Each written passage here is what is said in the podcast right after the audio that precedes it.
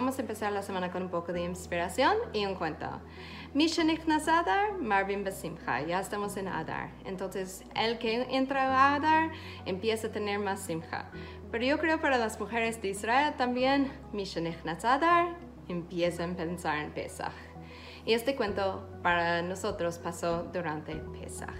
Este, nosotros tuvimos todo un plan increíble. Íbamos a estar con nuestro Rav en México durante Pesach y después pasar los días, o sea, Holomoed con unos amigos. Pero desafortunadamente, en este mismo Pesach falleció mi mamá. Y el primer día de Holomoed tuvimos que volar de repente a los Estados Unidos y no tuvimos nada literal saliendo de Mitzrayim, o sea, saliendo con una caja de matzot, un queso, este, unas latas de atún y nada más.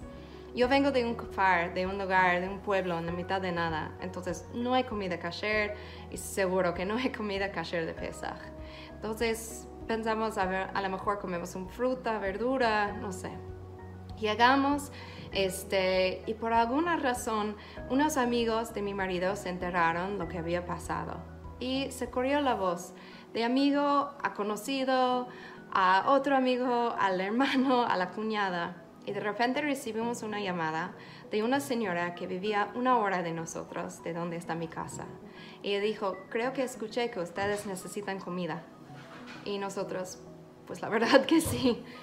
Entonces ella dijo, es que no puedo traerles, pero si vienen acá yo les puedo dar un poco. Y nosotros, órale.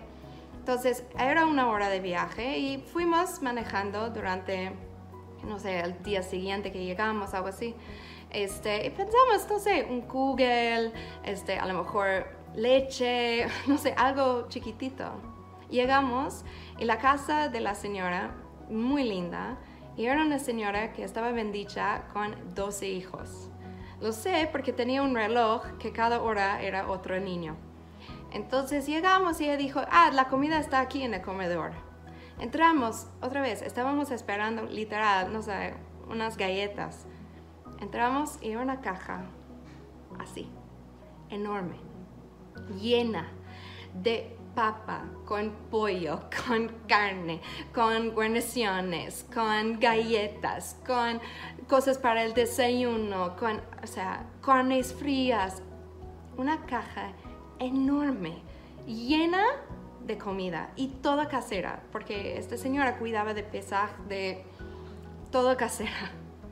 Y nosotros así, ¿eso es para nosotros?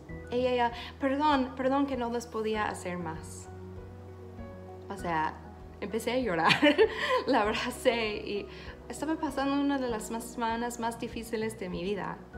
Pero este momento de gesed, este momento de dar, o sea, era como literal un abrazo del Kadosh Regresamos a mi pueblo, literal, la caja tomaba toda la parte de atrás del auto. Llegamos y mi papá dijo, ¿y? O sea, encontraron comida, sacamos esta cajota y él dijo, ¿eso es para ustedes? Y nosotros, pues para todos. Y él, ¿pero por qué? ¿Por qué te dio tanto comida? Y nosotros dijimos, pues somos familia. Este, somos familia. Am Israel está conocido como gente bondosos, gente generosa, gente que saben dar, gente male male. Pero a veces, pues nos sobrepasamos. A veces damos en una manera que, o sea, no hay palabras como explicar este tipo de, de, momento.